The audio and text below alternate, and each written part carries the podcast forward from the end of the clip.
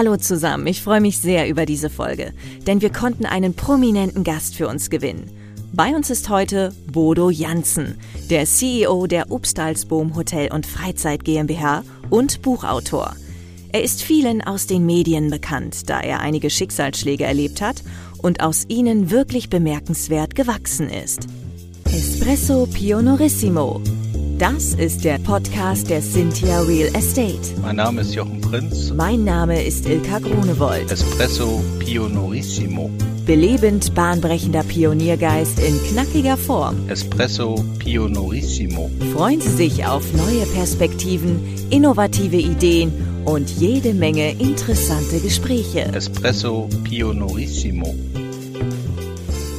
Bodo Janssen wurde entführt, hat seinen Vater bei einem Flugzeugabsturz verloren, hat seinen Weg mit diesen Dingen umzugehen, unter anderem bei einem Aufenthalt im Kloster gefunden und hat sich von einem sehr unbeliebten Chef zu einem der innovativsten Unternehmensführer unserer Zeit gewandelt. Sie merken, Bodo Janssen ist wirklich eine beeindruckende Persönlichkeit. Und Jochen möchte sich heute mit ihm vor allem über die Themen Mindset und Unternehmensführung unterhalten. Jochen, viel Spaß euch beiden bei diesem Gespräch. Ja, danke, liebe Ilka. Äh, wir haben heute wirklich einen spannenden Gast mit Bodo da. Hallo, Bodo. Hallo, Jochen. Bodo, wir haben uns ja auf einem Workshop der Otto Group kennengelernt und ähm, Tatsächlich habe ich heute eine ganze Menge Fragen für dich vorbereitet. Normalerweise ist unser Format so bei 30 Minuten pro Folge, aber ich glaube, wir werden so lange sprechen, dass wir auf jeden Fall zwei Folgen voll machen werden. Und deshalb, äh, ich hoffe, du hast genug Zeit mitgebracht.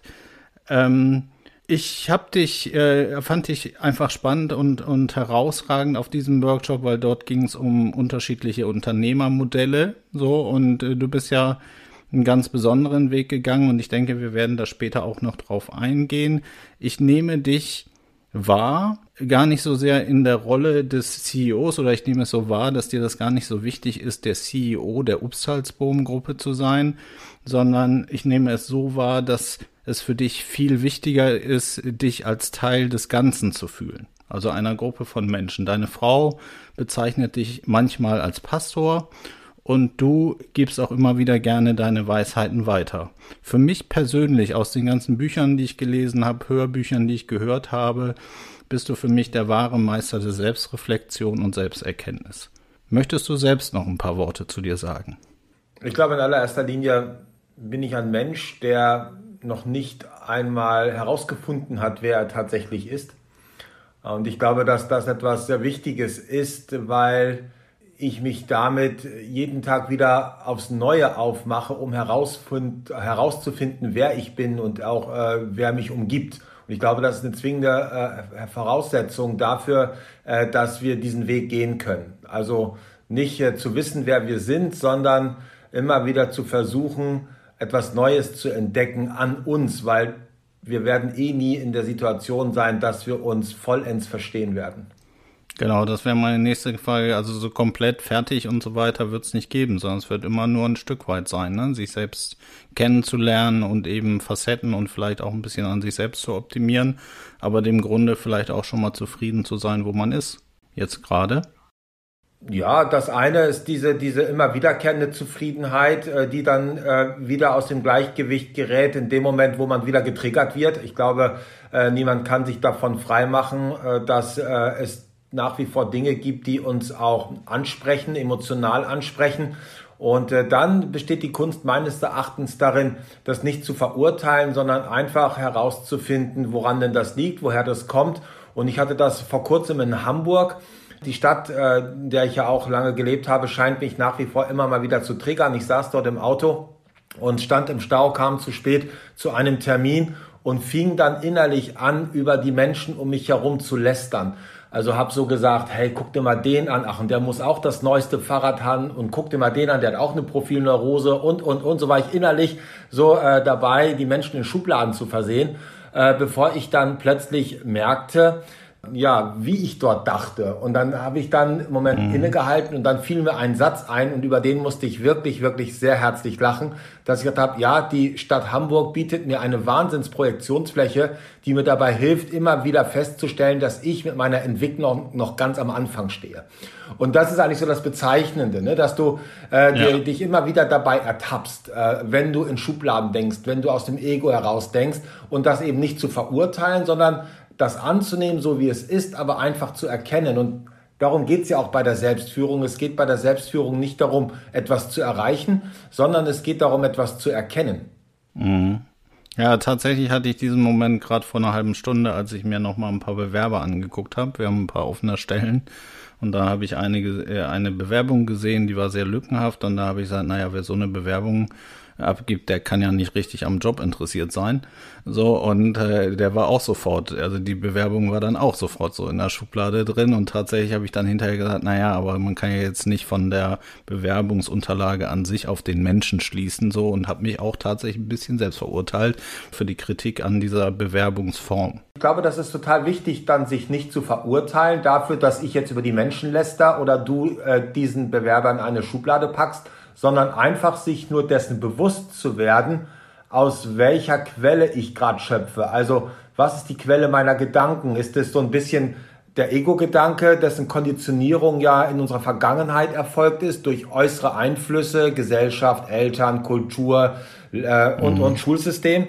Oder äh, entspringt dieser Gedanke tatsächlich meinem wahren Selbst? Und wir können das ja sehr leicht differenzieren. Äh, wenn unsere Gedanken dem Ego entspringen, dann kommen wir schnell in diese Bewertungsthematik rein, Vergleichsthematik rein, weil das Ego hat letztendlich immer die Aufgabe, äh, uns dabei zu unterstützen, sich zu orientieren. Wo stehe ich denn? Stehe ich über dem? Stehe ich unter dem? Wo kann ich mich in dieser Gesellschaft irgendwo einfinden? Und die Gedanken, die aus dem Selbst heraus entstehen, die, denen ist das fremd. Da geht es mehr um das Beschreiben. Was mir wichtig ist an dieser Stelle, wieso es auch nicht sinnvoll ist, sich äh, dort zu verurteilen, ist, weil es braucht das Ego. Also ohne Ego kommt auch nichts in mhm. Bewegung. Das ist schon sehr wichtig. Und die Benediktiner sprechen ja von der sogenannten Discretio. Äh, das ist das rechte Maß. Also äh, das rechte Maß, um zu unterscheiden zwischen dem einen und dem anderen und wie sehr gehe ich dem Ego äh, auf den Leim und wie sehr bleibe ich dort selbstbestimmt. Ja, cool. Jetzt äh, würde ich gerne was mit dir machen, was ich jetzt seit ein paar Monaten mache, seitdem ich dich kennengelernt habe und das in deinem Buch gelesen habe und alle, alle in der Welt frage oder alle, die ich treffe, frage. Ähm, mit welchem Spiel, Bodo, hast du dich, als du mal Kind warst, am liebsten beschäftigt und worin hast du die Zeit verloren? Also ich äh, habe tatsächlich als Kind meine Zeit verloren in den Momenten, wo ich in der Natur war und ich dort Ritter, Indianer oder Cowboy gespielt habe. Mhm. Dort habe ich die Zeit vergessen und ich bin sehr dankbar dafür, dass ich genau dort lebe, wo ich als Kind auch groß geworden bin und der Blick nach draußen führt mich ganz häufig zurück in meine Kindheit und nicht selten habe ich richtig Ärger dafür bekommen, dass ich wieder einmal zu spät gekommen bin, weil ich einfach die alles um mich herum vergessen habe. Ja, aber tatsächlich passiert dir das ja heute nicht mehr. Also immer, wenn ich mich mit dir verabrede, dann bist du ja immer eine Minute vor dem Termin da. Das ist tatsächlich so. Das ist eine gute Feststellung. Es ist nicht immer so tatsächlich. Manche Mitarbeiter beschweren sich auch bei mir, dass ich manchmal zu spät komme oder vielleicht auch ähm, die Zeit einfach überspanne, weil es so spannend ist, sich gerade zu mhm. unterhalten. Aber in der Regel habe ich das schon ganz gut im Gefühl mittlerweile. Ja, und was hat das mit dir gemacht, dieses äh, Spiel? Warum hast, warum hast du da so die Zeit verloren mit Cowboy, Indianer und so weiter? Ich kann dir das im Grunde genommen gar nicht genau sagen. Ich weiß nur, dass das ein immer wiederkehrendes Muster ist und dieses immer wiederkehrende Muster äh, hatte immer etwas damit zu tun, sich aus der Gefangenschaft zu befreien. Denn ich wurde immer mhm. irgendwie gefangen, war am Marterfall gefesselt oder irgendwo äh, eingeschlossen. Das gleiche habe ich schon Jahre zuvor erlebt im Kindergarten, wo ich dann immer abgehauen bin. Unter Maschendrahtzaun habe ich mich da durchgebuddelt, immer in Richtung äh, nach Hause, habe da die Freiheit genossen und sie hatten immer etwas damit zu tun, etwas zu gestalten, also sich eine Welt aufzubauen, wie sie mir gefällt. Das, das ist etwas, was immer wiederkehrend ist. Das waren immer wieder Muster, die ich in der Rückbetrachtung erkannt habe. Es ging um Freiheit. Vielleicht hängt das mit meinen ostfriesischen Wurzeln zusammen. Lieber Tod als Sklave heißt es ja mhm. bei uns. aber eben auch dieses Gestalten, dieses Aufbauen von Welten, das, das ging auch damit einher. Ja, das ist, äh, das ist total interessant. Dann müsstest du ja heute der geborene Krisenmanager sein. Ja, also wenn ich äh, mich äh, erinnere an die Rückmeldung auch des Teams, gerade mit Blick auf die Pandemie, dann haben die sich zumindest äh, sehr gut aufgehoben gefühlt, auch wenn ich selbst kaum Entscheidungen oder Lösungen herbeigeführt habe, sondern einfach die Menschen dazu befähigt und ermächtigt habe, diese selbst zu finden haben sie aber letztendlich äh, doch das Gefühl gehabt, äh, gut aufgehoben zu sein und sie äh, machten das ganz besonders fest an der Bereitschaft zur Offenheit, zur Transparenz, äh, eben auch nicht nur in den guten Dingen, sondern vor allen Dingen auch in den Dingen der Unsicherheit und Unklarheit. Und äh, das ist ja nur möglich, wenn wir über Vertrauen sprechen. Also das Vertrauen mhm. ist irgendwie da gewesen. Und es gibt ja auch so eine Aussage, die habe ich auch mal irgendwo bei den Benediktinern aufgeschnappt die Angst braucht die Transparenz, das Vertrauen kommt auch mit dem Ungereimten zurecht. Und äh, das ist offensichtlich etwas, äh, was mich zu einem für die Mitmenschen guten Krisenmanager gemacht haben. Ich hatte Vertrauen in das Leben. Ich hatte Vertrauen, dass egal was geschieht, es äh, vielleicht nicht das ist, was wir wollen, aber das, was wir brauchen, um uns letztendlich weiterzuentwickeln. Und so sind wir ja auch in so eine Krise hineingegangen nämlich permanent und wirklich täglich mit der Frage, was wird uns dadurch möglich? Und vielleicht war es dieser Fokus, es gibt ja auch die Aussage, so Focus goes, the energy flows, dass die Mitarbeiter gar nicht so sehr Zeit hatten, ja, sich ja. mit den Problemen und den äh, Dingen zu beschäftigen, über die sie ohnehin nicht verfügen können, sondern ich sie permanent, regelmäßig und kontinuierlich mit der Nase darauf gestoßen habe, äh, was denn nun hier möglich ist und nicht das auf das, was unmöglich ist. War das denn so von Anfang an so? Also, dass du, also in dem Moment, ich hatte, hatte das irgendwo gelesen in einem deiner Bücher, ähm, ne, zum Umgang der, der, der, mit der Corona-Pandemie, als dann die Information kam, dass die Inseln dicht sind, war es nicht so, dass, äh, dass es dich schon auch ein bisschen getroffen hat und du gesagt, gedacht hättest, so jetzt ist alles vorbei, jetzt geht's nicht mehr weiter in, in einem Moment und dann erst gesagt hast, okay, jetzt gucken wir aber mal, was, was es für Chancen gibt? Ja, natürlich. Der erste Moment, das war der, der 5., der 16. März war das, als die Nachricht kam, dass wir alle unsere Hotels schließen müssen. Das hat mir dann schon den Boden unter den Füßen auch weggerissen und äh, ich war verzweifelt, ich hatte Angst und das war ja auch wieder eine ganz besondere Erfahrung, mhm. äh, dass ich Angst hatte, nämlich Angst davor, das zu verlieren, was mir lieb geworden ist. Und äh, ja. dazu gehören eben nicht nur die Menschen, da war die Wahrscheinlichkeit eher gering, aber auch so die, die Lebensumstände, die, die Dinge, die wir besaßen, das Haus zum Beispiel. Und äh, was interessant an diesen Gefühlen war, war, dass ich im Anschluss daran erkennen musste, dass selbst wenn wir mit einem Thema schon mal durch sind und glauben, das für uns abgehakt zu haben, nämlich dass mein Wohlbefinden unabhängig äußerer Faktoren ist, und das hatte ich mhm. ja äh, für mich schon mal erlebt, dass das kein Dauerzustand ist, sondern dass wir uns immer wieder daran erinnern müssen und wenn wir das nicht tun, wir sehr schnell wieder in die gleiche Situation hineingeraten. Und ich saß letztendlich wie so ein kleines Häufchen Elend, hab da in mein Sofa hineingeheult, ja, aus Angst davor, irgendwie die Hütte zu verlieren. Und äh, das ist natürlich wieder eine ganz besondere Erfahrung gewesen. Und letztendlich waren es dann äh, an dem Tag die Mitarbeiter, die mich aufgefordert oder eingeladen haben, mitzuspielen. Die mhm. haben mich nämlich angepinkt per WhatsApp und haben gesagt, an dem Sonntag noch, Bodo, wir haben uns schon formiert, wir haben uns miteinander abgesprochen, wir haben die Idee, wie wir vorgehen, wir treffen uns morgen früh um fünf im Büro, kommst du auch. Und das war für mich schon so bezeichnend und das war für mich so ein Signal, so ein Weckruf vielleicht auch, dass äh, ich da ein extrem starkes Fundament an Mitarbeitern äh, habe, auf das wirklich ja. auch äh, eine Krise bewältigt werden kann.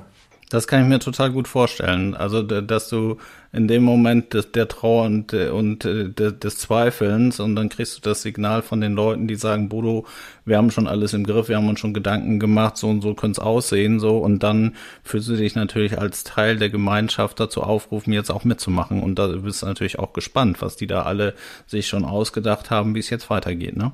Ja, das also das war wirklich bemerkenswert und daraus entstand dann eben wie gesagt, das war so ein Weckruf, der mich aus so einer Käseglocke herausgeholt hat mit dem Bewusstsein, dass da Menschen an meiner Seite sind, die, die sehr fokussiert sind, wusste ich, dass ich vielleicht sie maximal darin unterstützen kann, den Fokus fein zu justieren, vielleicht ein Stück weit auch mit Widrigkeiten umzugehen. Das war aber mhm. alles im kleinteiligen Bereich. Also der große Ansatz, äh, äh, mit dem sie dann äh, tatsächlich an die Krise herangegangen sind, der war tatsächlich schon Jahre vorher irgendwo gesät worden, ohne dass wir uns dessen bewusst waren. Ich glaube, dass das aber ein ganz wesentlicher Punkt war in dem Moment, wo die auf dich zugekommen sind, ähm, weil ich kann das äh, mit mit Beispielen aus meiner aus meiner eigenen Erfahrung belegen.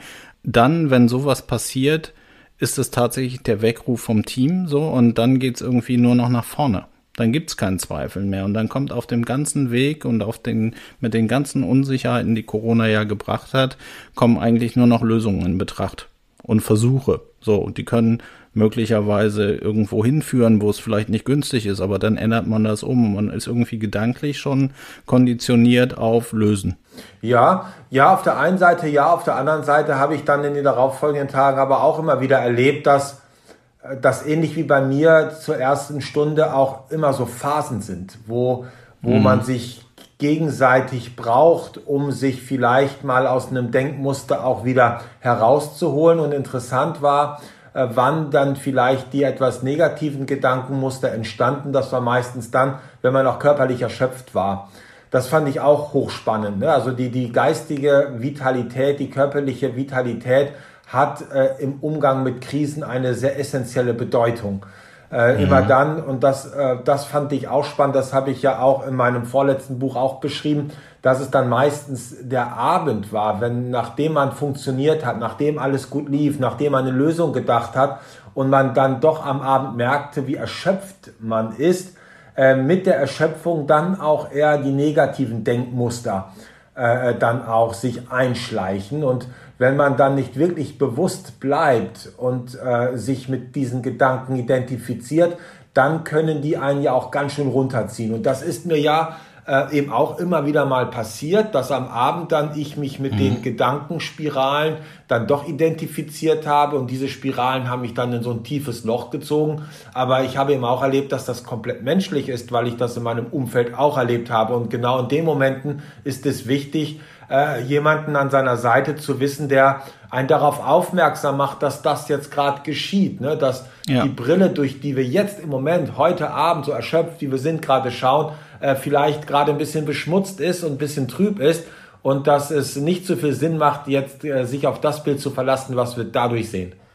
Ja, ich, also ich äh, glaube, dass, dass man vielleicht auch abends einfach mal stolz sein kann auf das, was man den Tag erreicht hat. Und wenn man sich das halt so ein bisschen äh, nochmal bewusst macht, dann muss man vielleicht auch gar nicht den schlechten Gedanken sozusagen folgen. So, aber ich verstehe, was du meinst. Also du sagst, mit der Erschöpfung kommen dann irgendwelche unkontrollierten Gedanken herbei, so, und dann denkst du da darauf rum und dann dauert es aber ganz schön lange, bis der nächste Morgen ist, bis dann wieder andere Leute äh, da sind, die sagen, nee, Bodo, da bist du nicht richtig, äh, deine Brille ist verschmutzt, lass uns mal in Lösungen denken. Was ist denn heute für dich wirklich wesentlich? Der Moment. Die Gegenwart. Die Gegenwart. Äh, ich hatte ja schon 2018 war das äh, in, in, in einem Jahr, in dem es darum ging, wie der Gedanke zum Wandel in eine Stiftung dann operationalisiert werden sollte. Haben wir uns Gedanken darüber gemacht, welchen Weg wir wählen und haben dort ganz viel durchprobiert, gedanklich, sind dann letztendlich äh, auf eine Methode zurückgekommen, die wir öfters immer mal wieder beanspruchen. Das ist das Thema Organisationsaufstellung, Systemaufstellung äh, und haben dann eben äh, das mal aufgestellt, das Thema, haben dann eben äh, dieses Element Peer Groups, Projektgruppen, Businesspläne etc. pp. alles dort eingefügt und das hat, war irgendwie nicht rund, es lief nicht gut und haben dann eben dieses Element Gegenwart dort äh, gefunden und damals habe ich für mich eine Entscheidung getroffen, nämlich, dass äh, Gegenwärtigkeit mein Weg ist und ich habe dann eben nicht damit begonnen, äh, irgendwelche Pläne zu schmieden, wie das jetzt läuft, so wie wir das kennen in dem klassischen Führung oder Management, mhm. sondern ich bin äh, mit einem Gesamtbild im Kopf in den Prozess hineingegangen und habe eigentlich immer auf den, den Moment reagiert, äh, habe viel gefühlt, weniger gedacht. Und ich habe ja schon mal den Begriff auch verwendet der Unternehmensintuition. Das heißt, übertragen, wenn wir über die Straße gehen und ein Auto kommt mit 180 auf uns zu und wir würden uns als Mensch verhalten wie ein Unternehmen, das klassisch geführt wird, dann wären wir sehr schnell tot, weil nämlich der Kopf dem rechten Fuß erst sagen müsste, was er zu tun hat. Wir überleben dann, wenn wir äh, Automatismen entwickeln, wenn wir Reflexe entwickeln, wenn wir intuitiv handeln. Äh, vielleicht ist gar nicht sogar so intuitiv, dass wir vielleicht in dem Moment gar nicht erst auf die Straße gehen. Das entsteht natürlich aus der Gegenwart heraus. Und äh, wir sprechen ja auch äh, von gelingenden Beziehungen. Das ist eigentlich so der Masterplan, auch im Kontext Führung, dass es um gelingende Beziehung geht, gelingende Beziehung zu mir, gelingende Beziehung zu anderen. Aber wenn ich über die gelingende Beziehung spreche, dann muss ich auch zu der gelingenden Beziehung zu diesem Moment sprechen. Also bin ich mit diesem Moment in Verbindung.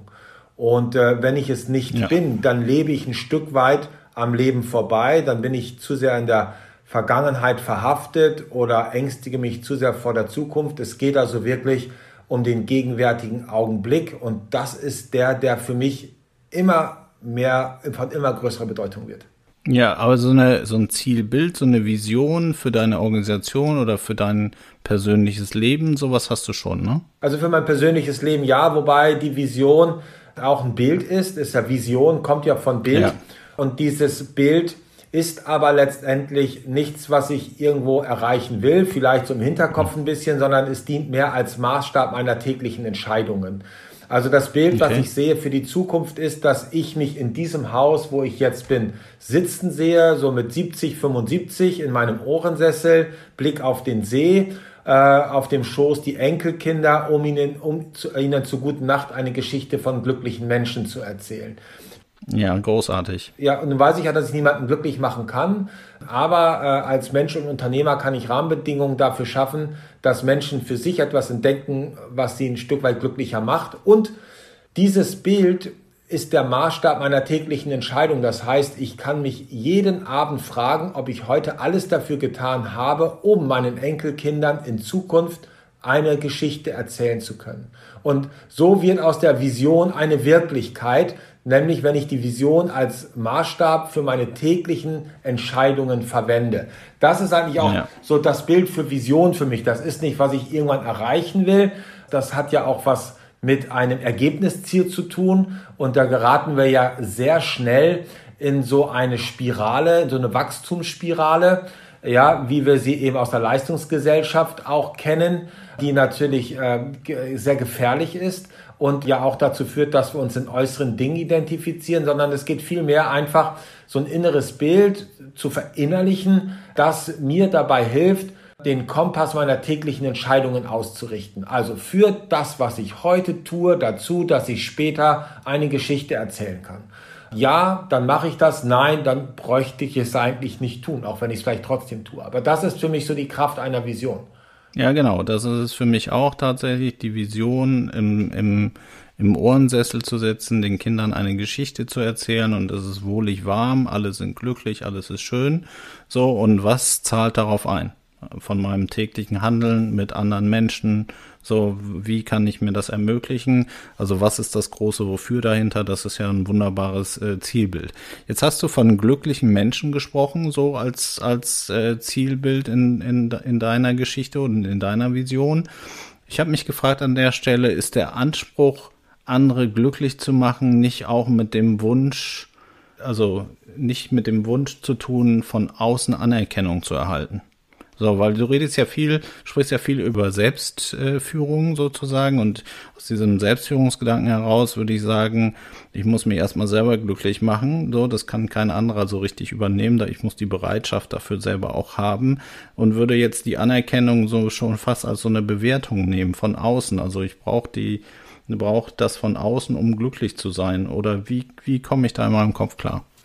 Ja, das ist ein sehr spannendes Thema, was mich sehr lange auch, was mich auch sehr lange beschäftigt hat. Was ist meine Absicht? Also mit welcher Absicht tue ich etwas? Und äh, natürlich ging es und geht es wahrscheinlich zum Teil auch immer noch bei mir um das Thema Anerkennung. Wir haben ja unsere Grundbedürfnisse. Das ist das nach Anerkennung, Verbundenheit, Wachstum und Lust, also so vier letztendlich, die, die wir uns als Mensch ausmachen. Und äh, wenn die irgendwo mal in der Vergangenheit frustriert worden sind, dann entwickeln wir ja Schutzstrategien, äh, damit äh, mhm. wir dann die Befriedigung dieser Grundbedürfnisse erfahren. Und ich habe bei mir festgestellt, dass doch über einen sehr langen Zeitraum das Thema Anerkennung eine sehr große Rolle gespielt hat. Äh, also Vorträge zum Beispiel äh, zu halten, wenn dann äh, ein Konzern, Weller zum Beispiel, mich für einen Vortrag nach Vietnam geflogen hat ja, dann muss ich ja mhm. die Sinnhaftigkeit äh, total hinterfragen und äh, auch das mal ins Verhältnis setzen, wie sehr zahlt denn das auf die Geschichten ein, die ich meinen Enkelkindern erzählen kann, zahlt es nicht viel mhm. mehr eher auf mein Bedürfnis, eine Anerkennung zu bekommen, nämlich dieses aufgewertet zu werden, in dem Flugzeug nach Vietnam geflogen zu werden und wieder zurück. Und äh, mhm. das ist tatsächlich äh, immer diese Frage. Und es gibt im Daoismus eine schöne Aussage, die einem dabei hilft, damit klarzukommen. Und es geht wieder um diese beiden Quellen, über die wir vorhin gesprochen haben, also die Ego-Quelle ja, äh, und einmal das Selbst. Und im Daoismus heißt es, wenn das Ego ins Spiel kommt, wird es immer anstrengend. Und ja. äh, das ist letztendlich so die Kontrollfrage, wenn ich etwas tue oder nachdem ich etwas getan habe, äh, ist es zu vergleichen mit einem Vergnügen, was in dem Moment zwar sehr viel Freude bereitet, äh, nachdem ich diese Freude gehabt habe, aber dann doch ein schlechtes Gewissen habe, wie die zu fette Weihnachtsgans, die ich dann mir mit Liebe reingehauen habe und danach dann ein schlechtes Gewissen habe. Oder ist das eine Freude, die bestehen bleibt, nachdem ich das, was ich getan habe, beendet habe? Also bleibe ich in meiner Kraft. Und die Wüstenväter sprechen eben auch von äh, der Quelle, aus der ich schöpfe. Die sprechen dort von den Hirschen, die äh, das grüne Gift trinken. Das ist so das Symbolbild für diese Ego-Quelle. Und die Ego-Quelle entsteht ja aus der Konditionierung unserer Vergangenheit heraus und manifestiert sich auch in Verhaltensweisen, die wir als Schutzstrategie benutzt haben, um unsere Bedürfnisse zu befriedigen. Und das bringt es eigentlich auf den Punkt, dass wenn ich jetzt einen Vortrag halte zum Beispiel, um Anerkennung zu halten und ich mache noch einen und noch einen und noch einen und noch einen und ich liege irgendwann in der Ecke und bin völlig fertig mit der Welt, äh, dann kann ich mir sicher sein, dass das Motiv, die Absicht unbewusst darin bestand, Anerkennung und Aufmerksamkeit zu bekommen. Und äh, das kann nie befriedigt werden. Das ist wie Salzwasser trinken. Wenn ich aber Vorträge halte und in meiner Kraft bleibe oder mit Lehrern arbeite oder mit Schülern arbeite, äh, ich dort etwas tue und in meiner Kraft bleibe, kann ich mir sehr sicher sein, dass ich eben nicht aus der Ego-Quelle geschöpft habe, sondern äh, aus meiner wahren Natur. Dass es wirklich das war, worum es mir wirklich geht. Ja. Und äh, das ist etwas, äh, was es auch wieder gilt, erstmal zu erkennen, gar nicht zu verurteilen, weil wir sind so, wie wir sind und wir dürfen so sein, wie wir sind. Aber was ich festgestellt habe, ist, dass wenn ich äh, gerade für auch große Konzerne arbeite, äh, wo viel Aufhebens davon gemacht wird, dass ich dann eher erschöpft bin, als wenn ich zum Beispiel jetzt mit einer Grundschulklasse arbeite oder mit Kindern arbeite, weil äh, denen ist das scheißegal. Ich sage das jetzt mal. Äh, was ich denen dort präsentiere, die wollen einfach mitgenommen werden auf eine Reise und begeistert werden. Man findet das auch manchmal heraus, das habe ich auch bei mir entdeckt, das sogenannte Name-Dropping. Ja? Also wenn ich dann zum Beispiel in Vorträgen mich auf bekannte Namen beziehe, dass ich die kenne oder äh, die Leistungen hervorhebe, mhm äh, dann ist das meistens so ein Zeichen dafür, ach guck mal, Bodo, jetzt schöpfst du gerade aus deiner Ego-Quelle. Äh, wenn ich das darauf verzichte und die Dinge mehr beschreibe und nicht kein Name-Dropping betreibe, sondern einfach äh, Geschichten erzähle, die ich erfahren und erlebt habe, die eine starke Message haben, dann äh, merke ich auch wieder, ja, das ist eine ganz andere Quelle. Da waren viele Punkte dabei, Bodo. Ich würde noch mal auf die Weihnachtsgans eingehen tatsächlich. Ähm, äh, tatsächlich hätte ich jetzt gar keine schlechten Gedanken bei der Weihnachtsgans gehabt, wenn ich die verzehre und genieße, weil ich gedacht hätte, das äh, hat mir viel Freude bereitet, diese Gans zu essen, so und äh, die die Köchin oder der Koch wird sich gefreut haben, wenn ich äh, mich äh, über, also habe das eher als Wertschätzung gegenüber dem, der das Ganze zubereitet, gesehen und wäre für mich jetzt gar nicht so schlimm gewesen. Gut, das Gewicht auf den Hüften, aber da kann man ja auch was gegen machen wieder. Ja, ich glaube, dass es gar nicht um die Gans an sich geht, sondern äh, dass es um das rechte Maß geht.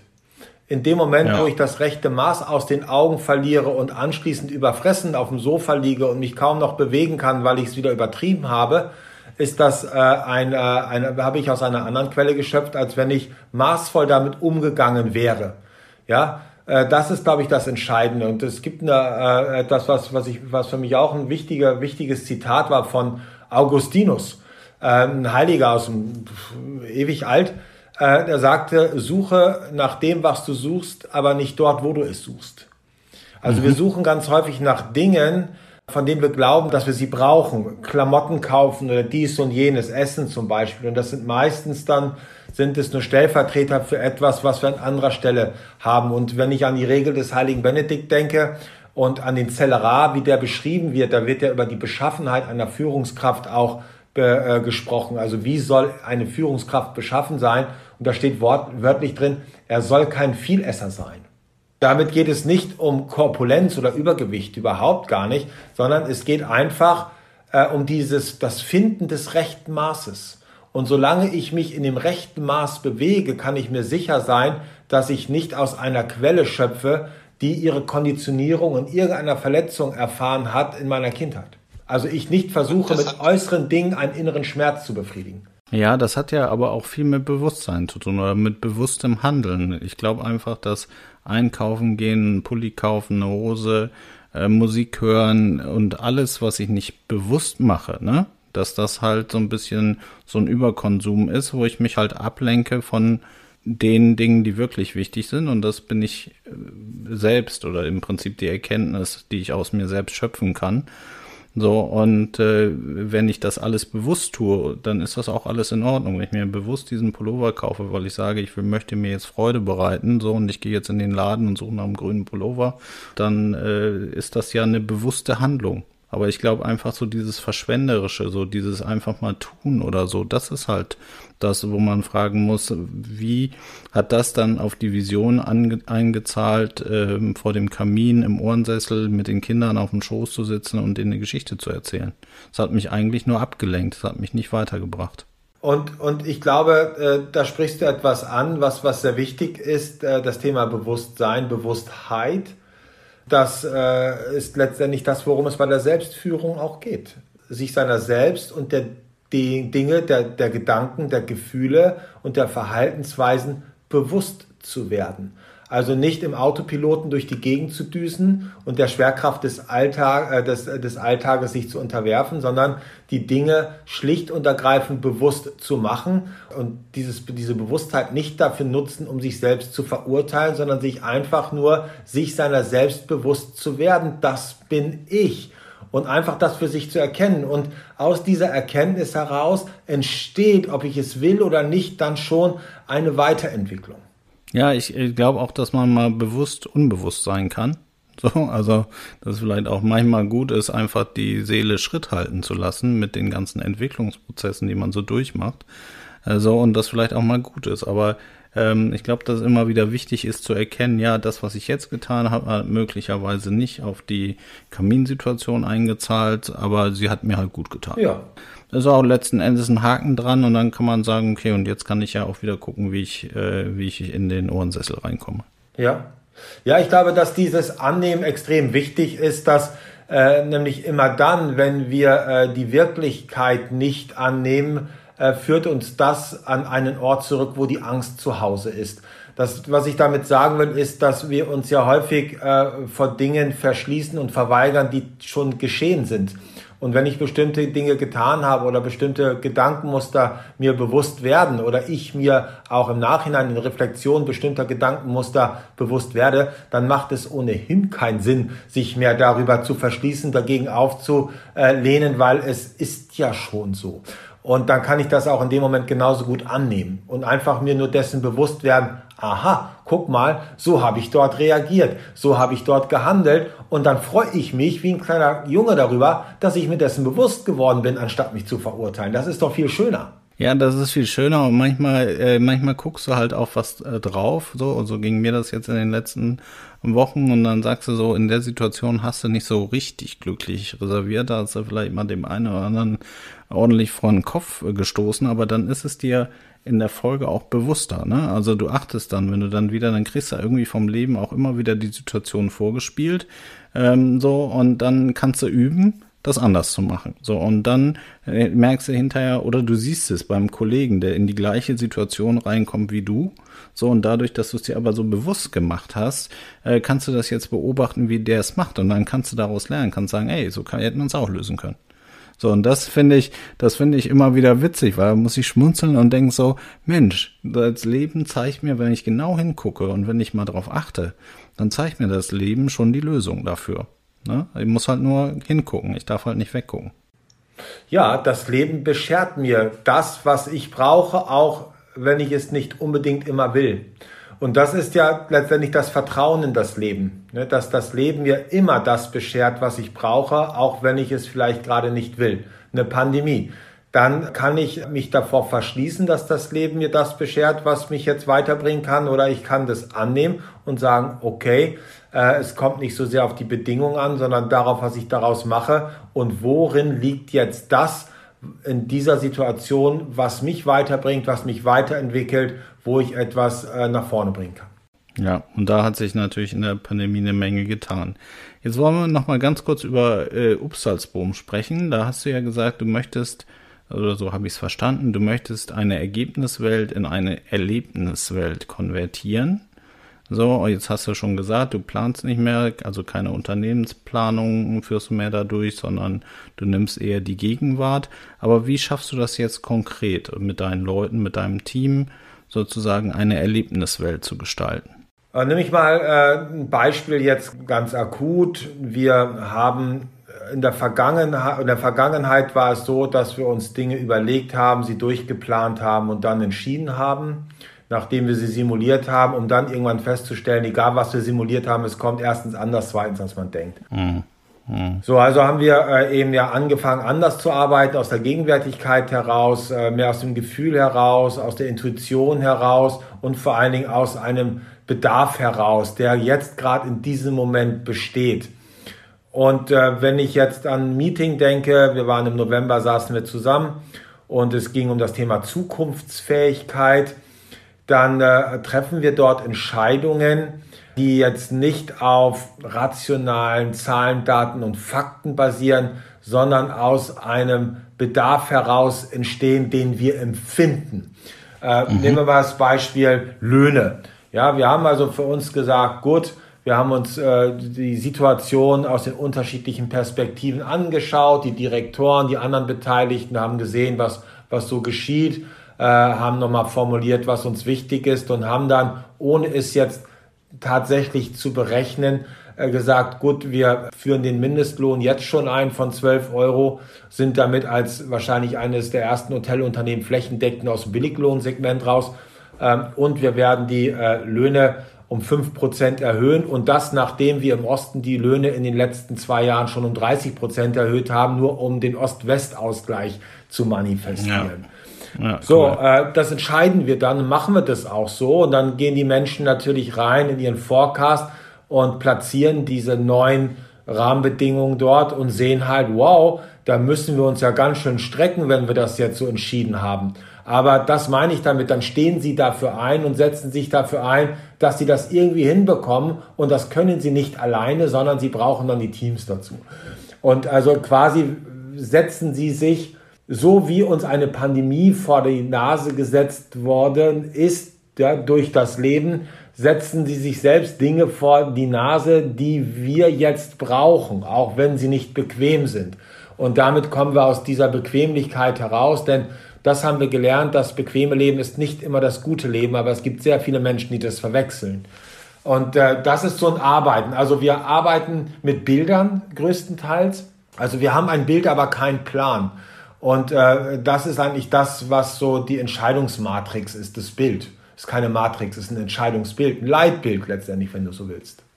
Das ist euer Baum, ne? Der, der Upsalzboom-Weg. Ja, das ist unser Wertebaum. Das ist erstmal eine, eine Grundorientierung im Umgang miteinander. Aber es gibt auch schon äh, äh individuelle Bilder.